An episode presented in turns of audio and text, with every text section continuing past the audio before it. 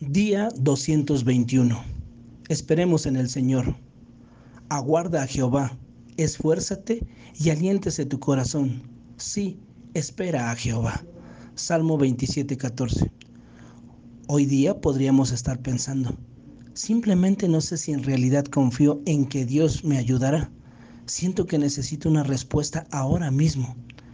Entiendo ese sentimiento. No obstante, debo señalar que hay muchos aspectos de nuestra vida que confiamos a otros. Confiamos en médicos respecto a la salud, en asesores económicos acerca de la jubilación y en contadores en cuanto a los impuestos. Y los esperamos hasta que terminen su trabajo, pero sin importar lo habilidosos y confiables que sean, estos hombres son expertos. ¿Acaso no lo es Dios aún más?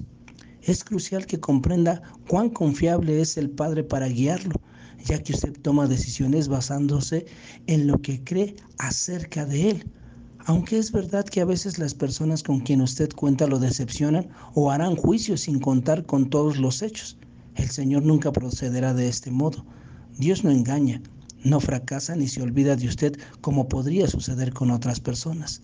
Más bien, si Él demora en darle una respuesta es por una razón justificada que en última instancia resultará en su beneficio. Entonces, según declara el versículo de hoy, aguarde al Señor, escuche la respuesta que le da, no se desespere. Dios contestará en su tiempo perfecto en una manera que lo bendecirá auténticamente.